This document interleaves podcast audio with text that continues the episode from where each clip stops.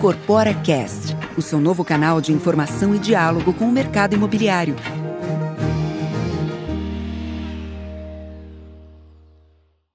Olá, você que nos ouve e nos assiste. Esse é mais um episódio do Incorpora Cast, o seu novo canal de informação e diálogo com o mercado imobiliário. Eu sou Emília Bisotto, sou jornalista e fui convidada a representar a Abrainc e conduzir esse bate-papo.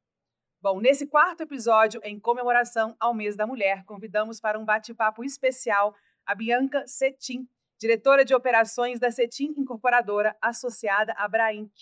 Bianca, seja bem-vinda ao nosso bate-papo. Obrigada, Emília. É um prazer enorme estar aqui com você. Queria agradecer a Brainc pelo convite. É, tá nesse mês da mulher, falando do mercado imobiliário, que é o mercado que eu tô desde pequenininha. É um prazer enorme. Muito obrigada. Sim, a Bianca, gente, ela é diretora de operações da CETIM Incorporadora, está no mercado imobiliário há mais de 20 anos e atualmente é membro da Amazonita Clube Mulheres do Imobiliário. Bianca, fica à vontade para se apresentar, para falar um pouco da sua história, da sua trajetória. Obrigada. Bom, eu sou arquiteta de formação, é, frequento obra desde pequena com meu pai. É, comecei a trabalhar aos 14 anos na CETIM. A CETIM é uma empresa fundada pelo meu pai, né? A vai, vai completar 43 anos agora em março. Então, eu comecei aos 14, fui office girl, fui mensageira, comecei a estagiar um pouquinho antes da faculdade em uma obra, né, um hotel ali na, na 23 de maio. Foi onde eu decidi fazer arquitetura, né, fiz faculdade de arquitetura e fui estagiar no escritório externo com foco em hotelaria né, é, interiores, mas todos os hotéis. Então, acabei me especializando nesse ramo de hotelaria. Foi quando eu retornei para Cetim para tocar a área que a empresa estava trazendo é, muitas bandeiras. Nós fomos, por muitos anos, parceiros da Cor. Nós trouxemos bandeiras como Mercury, Bis, Puma, é, Adágio. Então, acabei me tendo essa especialização acabei, é, entreguei todos os hotéis da companhia, foram mais de 5 mil quartos hoteleiros. E assim eu fui, comecei minha carreira de arquiteta, fiquei muitos anos com esse foco. Depois acabei assumindo muito nova também a gerência de relacionamento ao cliente. E fui mãe do meu primeiro filho aos 24 anos, nova também. Então, minha vida ela é muito precoce, né?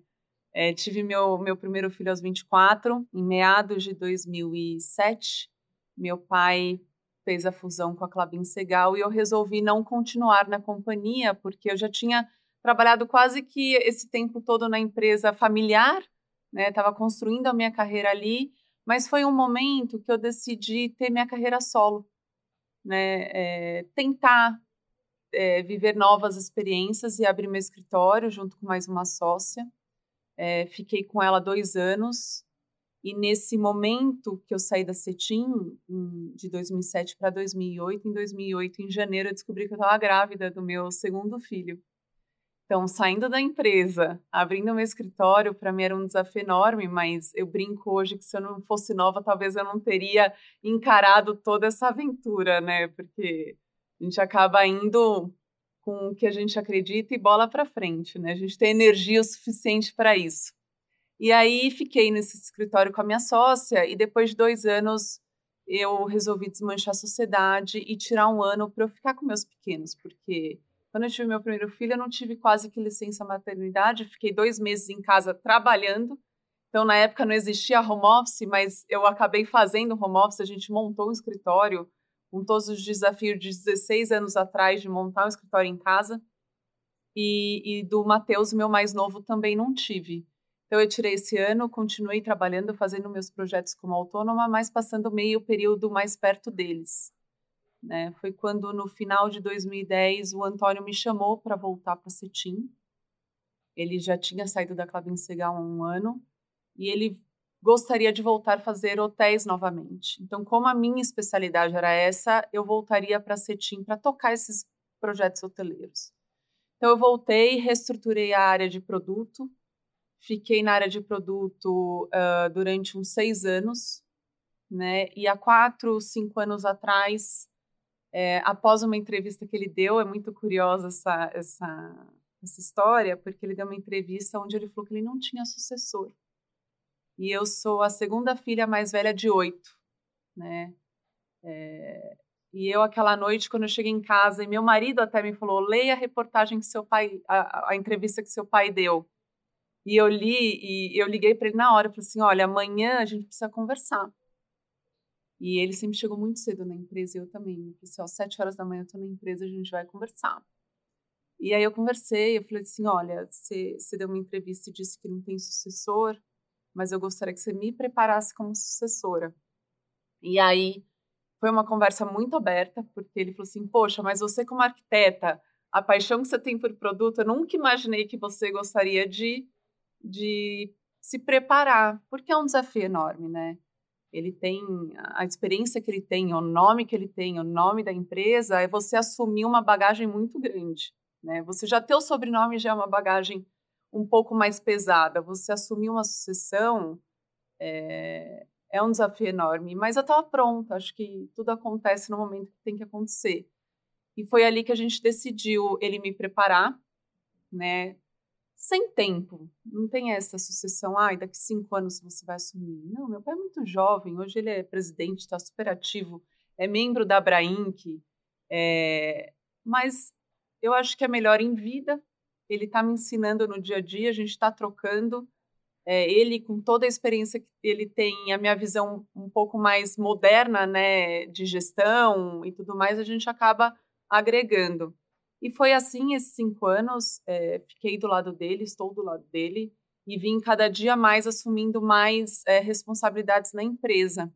Né? Hoje, diretamente a mim, é, eu tenho a parte de gestão de pessoas, é, a área de TI, financeira, contabilidade, fiscal e, e as, as outras áreas eu compartilho com ele. E as decisões a gente toma juntos. Então, essa é um pouco da minha trajetória. Sou também mãe de dois filhos, esposa, sou filha, né? E mais a jornada que a gente tem na empresa. Uma trajetória enorme. Bom, essa entrevista nossa, essa conversa, esse nosso bate-papo, ele vai passar aí por perspectivas para 2022. A gente vai falar um pouco sobre machismo, sobre equidade de gênero na construção e inovação do setor, sustentabilidade e muito mais. Você já tocou em dois pontos aqui importantes, né, sobre a questão da mulher nesse mercado.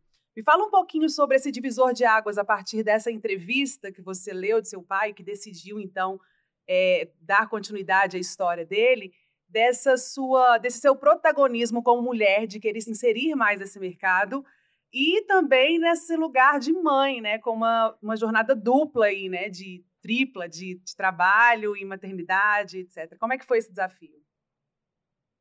São vários, né? É, eu acho que como como mãe e esposa a gente tem um desafio grande. Primeiro, a gente é, deixar claro para a família o que eu quero também, né? Então, a, eu acho que é mais do que justo eu levar o, todo o legado que meu pai construiu, né? E está construindo.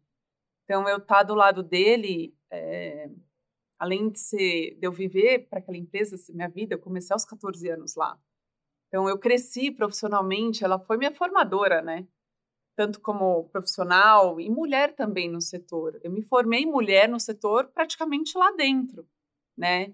E é um setor predominantemente masculino. Acho que não é novidade para ninguém, né? Ele vem é, de tempo em tempo se atualizando. Tem um dado importante que nos últimos 10 anos nós tivemos um crescimento 50% na absorção de mulheres.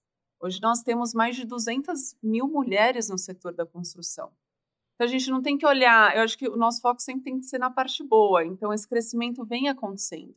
Mas é um desafio. Tem reuniões que eu entro que eu sou a única mulher. Da... Mas é, eu acho que o setor está cada vez mais ouvindo as mulheres, a gente está criando espaço para as mulheres. Essa diversidade de pensamento traz uma riqueza, um crescimento para todos nós, né? Tanto para a empresa quanto para o setor. E um dado importante que mostra que, que a gente está é, criando esse espaço, a CETIM já vem de longos anos com um quadro de mulheres muito grande. Hoje a gente tem 63% da nossa folha são de mulheres. e 50, se eu não me engano, 55% de lideranças femininas. Na sua opinião, Bianca, esse aumento de inserção das mulheres nesse mercado, na CETIM, se deve a quê? Pelo que você percebe assim, ao longo da sua trajetória, do setor, a que se deve esse aumento de, de mulheres, né? Na empresa, na sua empresa, no mercado? Olha, na nossa empresa é curioso, porque hoje a gente, eu fomento, né? A gente tenta encorajar as mulheres, porque com as nossas jornadas não é nada fácil a gente ter. E o setor tem uma urgência no que você tem que fazer. Então, você tem data para lançamento, data para aprovação, obra, tem que entregar em ordem, é detalhe de produto. Então, eu acho que a mulher traz muito isso, de fazer muitas coisas ao mesmo tempo e de ter um olhar ao mesmo tempo muito no detalhe e com uma visão mais ampla. Então, isso está trazendo espaço para as mulheres né? Além do crescimento em outros setores também, né?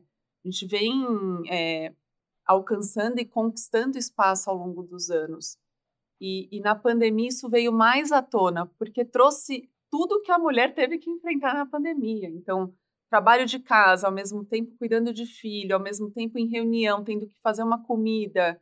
Eu mesma me peguei nessa situação. Nós duas. Nós duas. Acho que muitas de nós, né, tivemos essa situação de tivemos dez jornadas no mesmo dia, né? Reunião, Sim. cozinha, cuidar de filho, lição, escola. Sim. E aí me conta o seguinte, ainda considerando esse contexto aí, né? Essa tripla jornada cheia de demandas e tarefas profissionais do setor, mais essa questão da maternidade, a CETIM, ela tem tido alguma ação afirmativa nesse sentido, assim, de, de é de fortalecer mais ainda esse processo de inserção das mulheres nesse mercado, principalmente diante desse contexto atual, né, de pandemia e etc. Uhum. Sim, nós temos é, no início do ano passado, esse já é o segundo ano do programa Acolher. É um programa que nós criamos para acolher não só as mulheres, mas todos os nossos colaboradores, mas nós tivemos um destaque para as mulheres, né, onde a gente percebeu o tamanho do desafio que elas enfrentaram na pandemia. Então, é um programa que a gente traz desde o do coletivo, então, onde a gente aborda todos os desafios que nós passamos. É, você ficar dentro de casa, você cuidar de um filho, é, o marido também está ali no mesmo ambiente, tendo que ajudar a mulher nessas tarefas todas, né? Porque ajudar não, contribuir. Contribuir para a jornada. Mas foi um desafio para os homens também, né? Não só para as mulheres e para os filhos também, para a família como um todo. Então esse programa ele trouxe desde o coletivo, palestras coletivas, até chegar no, no atendimento individual. E isso que foi o mais legal, a adesão e o que a gente diagnosticou, sempre pre preservando, obviamente, o, o, a pessoa, e a gente conseguiu chegar no atendimento individual. Então, a gente proporcionou aos, aos colaboradores esse atendimento com terapeutas, com profissionais, para que conseguisse ajudá-lo nesse momento delicado. E a gente já está indo para o segundo ano de desdobramento desse programa. Então, agora a gente vai acrescentar a sua fala com um dado que eu tenho, que de 2012 a 2020, a quantidade de mulheres a ocupar cargos de gestão no mundo dobrou de 10% para 20%, de acordo com o ranking internacional Business, as mulheres brasileiras conquistaram mais de 5% dos cargos de alto escalão nas empresas de médio porte e passaram a representar 39% dos executivos no país. Qual que é a mensagem que você gostaria de dar aqui, é, como uma mulher executiva da CETIM pode passar para essas mulheres que estão ingressando no setor da construção civil? Se fosse para você dar um recado aí nesse contexto todo, considerando esses dados. Bom, primeiro que a gente tem muito espaço. A mulher tem capacidade igual ao homem de, de abordar todos os assuntos e estar em todos os, os, os cargos do, do setor de construção. Seja ele como uma engenheira de obra, uma arquiteta de desenvolvimento de produto, uma advogada do setor imobiliário, uma diretora técnica né, de obras. É, a gente é esse o recado. Acho que é, é encorajar para que a gente enfrente isso né? E eu acho que também os homens estão cada vez mais abrindo esse espaço para a gente, né? E a gente tem que lembrar que é, trazer mulher e trazer a diversidade para a mesa faz com que a gente evolua em, nas nossas decisões e traga inovação para as nossas decisões para desenvolvimento do nosso mercado, dos nossos produtos. É, acho que o tamanho do nosso mercado é o tamanho que dá para absorver muitas mulheres, né? E somos capazes disso também, né? Acho que esse é o recado, é de encorajar. É difícil a nossa jornada, mas ela é gratificante porque você também chegar em casa e ter os filhos ali para cuidar, ou ter que cuidar de um pai, de uma mãe, ou ter um marido, é, também faz parte da nossa vida. Né? Então, acho que esse é, é o recado de encorajamento. Eu acho que também é, iniciativas como o Mulheres do Imobiliário e o grupo que eu faço parte dentro do Mulheres do Imobiliário, que é o Amazonita Clube, traz é, todo esse essa capacitação dessas mulheres. Então, capacitação para corretoras, a gente tem programas de capacitação dentro do Mulheres do Imobiliário, que, que é idealizado pela Elisa Tawil. Ela traz isso muito à tona, desse encorajamento, dessa capacitação para que a mulher ingresse no mercado, no nosso setor especificamente, né, que a gente está falando. Sim. Bom, agora mudando o rumo da prosa, a gente vai falar um pouquinho de inovação no mercado imobiliário. A pandemia ela trouxe muitas mudanças, a gente já citou aqui, como novos conceitos para o mercado, demanda por imóveis com espaços para home office, cresceu também bastante. Aumentaram a procura por apartamentos maiores, como varandas, mais iluminados, além de prédios com funcionalidades que facilitem a rotina das pessoas nesse período. O que, que a CETIM tem feito para acompanhar essas novas demandas que surgiram nos últimos dois anos, que foram exatamente esses dois anos aí de pandemia? Junto com essas inovações todas? Bom, primeiro eu queria colocar que o nosso setor é um setor de ciclo longo. Então, independente da pandemia ou não, a gente precisa sempre estar atento. Porque entre um lançamento e uma entrega de chaves, a gente tem um período aí de uns dois, três anos. Então, a gente tem que estar sempre atento a todas as inovações. Né? Pode ser que uma coisa que a gente acha inovador hoje, quando eu vou entregar chaves, já foi. Né? Uma das coisas que cresceu muito, que a gente viveu na, na pandemia, são as entregas, né, por RAP, né, os pedidos pela internet. Verdade. E os locais para receber tudo isso nos empreendimentos? E os empreendimentos que eu estava lançando no início da pandemia e vou entregar fora, né, quase da pandemia, depois de dois, três anos. Então, a gente rapidamente já adequou esses projetos para a realidade, né, que a gente viveu. Antes da pandemia, obviamente, não tinha o, a sensação casa tão latente no nosso dia a dia. Acho que quando a gente foi obrigado, por conta da situação que a gente tá, viveu e está vivendo ainda, é, nós tivemos que ficar dentro de casa, compartilhar o mesmo espaço com filhos, com marido, ou mesmo sozinhos, né? E onde a gente percebeu que a gente precisava de um sol, num descanso entre uma reunião e outra para tomar um café, de uma planta, de um verde, de uma área arejada. Então a gente percebeu que a gente precisava de espaços mais amplos, né? De, um, de uma área adequada para home office, com uma acústica adequada, é, uma área verde para a gente poder andar, ou simplesmente um terraço onde eu pudesse ter uma, uma planta ali para eu ter um verdinho, para eu tomar um sol, para tomar um café na hora do almoço. Para tirar um pouco essa ideia só de trabalho, né? É, porque você fica sentado na frente de um computador, você precisa ter uma, um, pelo menos uns minutos de descanso. E é aí que a gente percebe que a gente não tinha esse espaço dentro de casa, né? Tão cuidado, tão evidente. Então, a procura por áreas de home office, de varandas, de áreas mais amplas, arejadas, espaço para o filho estudar, para o filho ter uma comodidade que também não me atrapalhe no, no meu trabalho ou no dia a dia dos afazeres de casa, veio à tona, né? Mais do que era.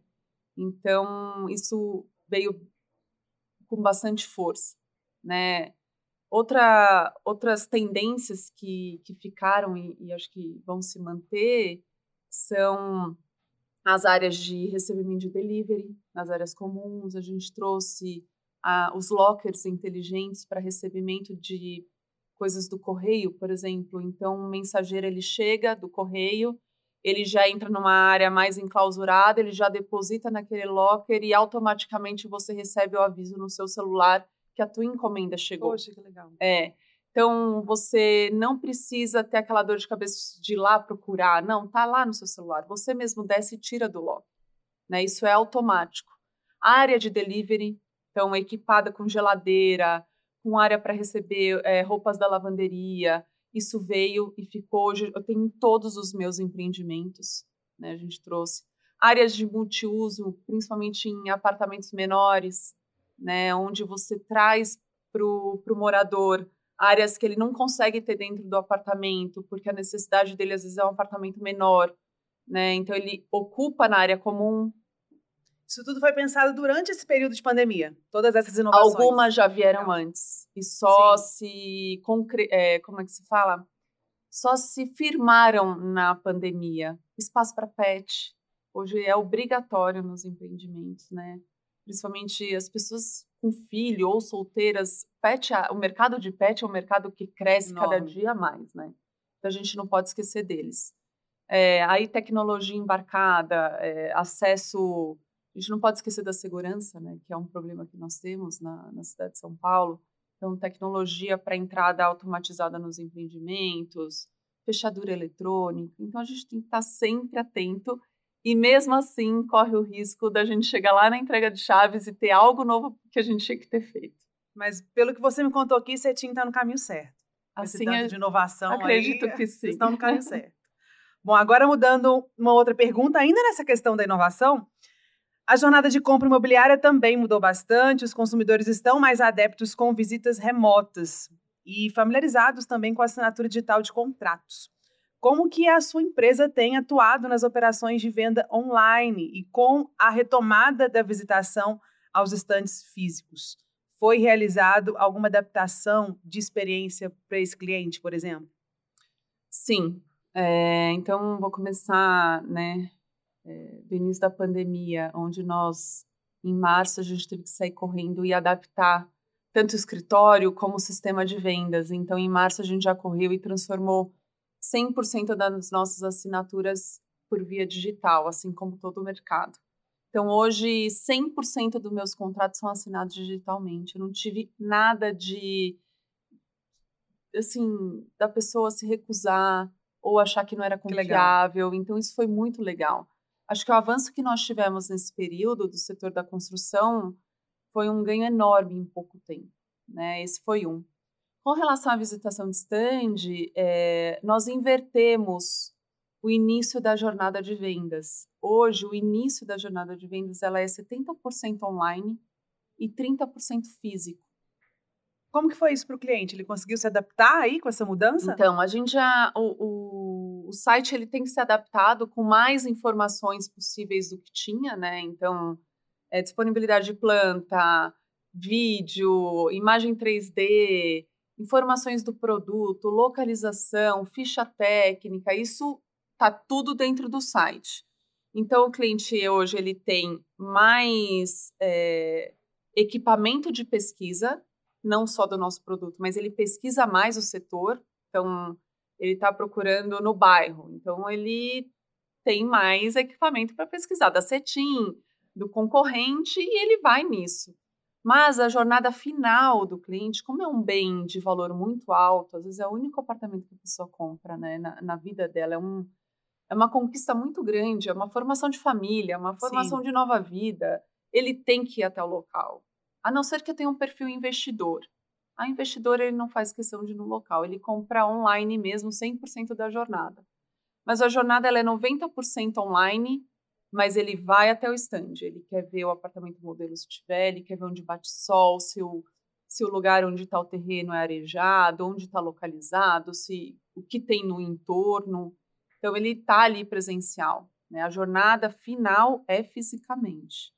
Né? Legal. Obviamente que os stands eles foram preparados para atender as necessidades hoje vividas na, na pandemia, né? Então a gente recebe com todo o cuidado possível. Ótimo. Vocês conseguiram então adaptar essa realidade Sim. considerando o perfil do cliente. Exatamente, também. também. Sim, então agora a gente vai falar um pouquinho de conceitos e práticas ESG. A gente já está chegando ao fim da conversa. Possivelmente essa será a nossa última pergunta. Uma empresa aplica os conceitos de ESG quando busca formas de minimizar impactos no meio ambiente, construir um mundo mais justo e responsável para as pessoas que fazem parte de seu universo, além de manter os melhores processos de gestão. O setor da construção civil responde por 38% das emissões de CO2 relacionadas à energia e considerando todo o segmento de infraestrutura, consome 50% dos recursos naturais extraídos do planeta. Os dados constam de um relatório divulgado em dezembro de 2020 pelo Programa das Nações Unidas para o Meio Ambiente, que alertou sobre a necessidade urgente de descarbonizar o setor. Com isso, as construtoras têm adotado cada vez mais as iniciativas para minimizar seus impactos socioambientais. Agora, na sua opinião, Bianca, qual que é a importância de práticas ESG para o futuro do mercado? O que, que a CETIM tem feito em relação a essa agenda? Bom, como você já deu os dados, acho que o setor ele, ele tem bastante impacto né, socioambiental, é, então ele tem muito para contribuir dentro dessas práticas, né, tanto ambiental e social principalmente. Com, com relação à CETIM, é, no final de 2020 eu criei o comitê ESG é, e escolhi redes de áreas para que trouxessem é, ideias, né? Mais as práticas que a CETIM já adotava. A CETIM já de longo tempo tem práticas bem é, sólidas é, com relação à sustentabilidade social. É, em 2004, é, nós somos a primeira construtora a receber a ISO 14001 da América Latina.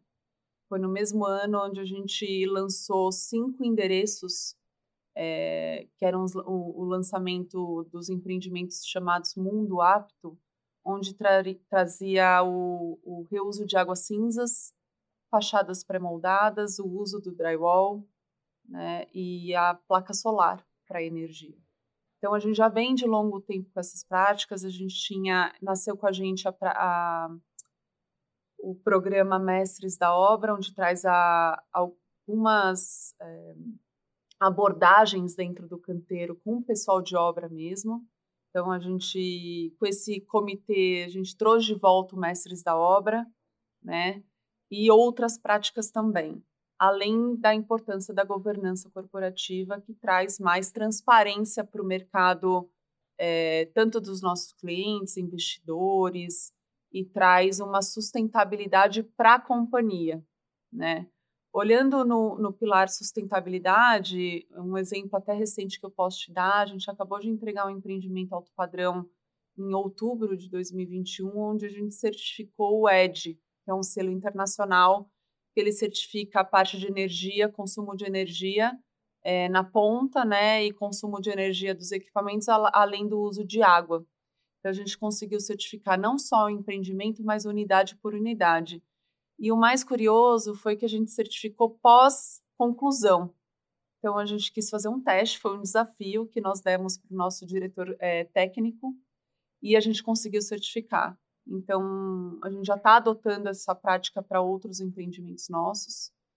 É, poderia citar todos aqui, mas eu acho que a gente não tem tempo. não tem tempo, Mas eu, eu gostaria de citar alguns bons exemplos né, do, do âmbito social, que é o nosso programa Colher, é o programa Mestres da Obra, e o Tapume Gentileza, que ele traz pequenos espaços nos nossos tapumes, onde a gente oferece para a área pública, para qualquer pessoa que passar ali, iluminação no, em todo o perímetro do nosso tapume, uma área de carga de celular, área de pet, uma área de descanso coberto. Então, são alguns programas. E na prática sustentável, dentro dos nossos projetos, área de é, uso de placa solar, é, reuso de água. É, a gente hoje, que é uma tendência e já ficou, na verdade, são os pontos para carga de carro elétrico. Né? Legal. Né? É, que não é mais uma inovação, acho que é uma obrigação, porque está cada vez mais, Sim, né? Cada vez mais comum. Exatamente. Às vezes eu passo em algumas ruas aqui de São Paulo, já vejo já aquela tomadinha é. lá. E antes, antes, a gente achava curioso, né? Hoje está cada vez mais comum ali você ver. É. E, e para finalizar até sobre essa, esse assunto, então esse ano a gente começa. É, eu contratei uma assessoria onde a gente vai começar a mensurar, ter métricas de todas as nossas ações, o que ela está representando para o meio ambiente é, social, né, e, e ter essas, essas, esses números certinhos.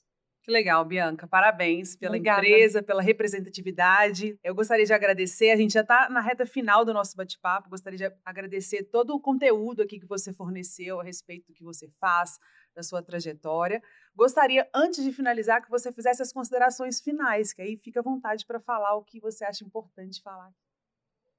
Bom, acho que a, a mensagem principal é para as mulheres, já que o mês é das mulheres e, e encorajar mesmo, né, para a gente estar tá sempre preparado para entrar no setor ou em qualquer outro setor que seja de, de formação de cada um, mas a gente tem a nossa é, a capacidade de estar ali do lado dos homens também, para falar não só sobre mulheres e liderança feminina, mas falar de economia, falar do mercado, falar de política.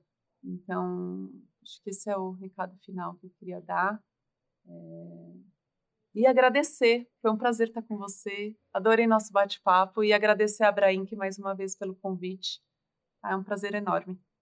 Então é isso, Bianca. Eu gostaria de agradecer. A gente já está aqui nos nossos finalmente. Gostaria de agradecer você e a Cetim pela participação, por todo o conteúdo passado aqui. Bom, e para você que nos assiste e que está nos escutando também, eu queria dizer que se você quiser acessar esse conteúdo, você pode ir direto no canal do YouTube da Abrainc ou nos, nos plataformas de streaming, Spotify, Deezer, etc. A gente fica por aqui. Eu agradeço demais a sua, sua participação, a sua audiência. Até a próxima.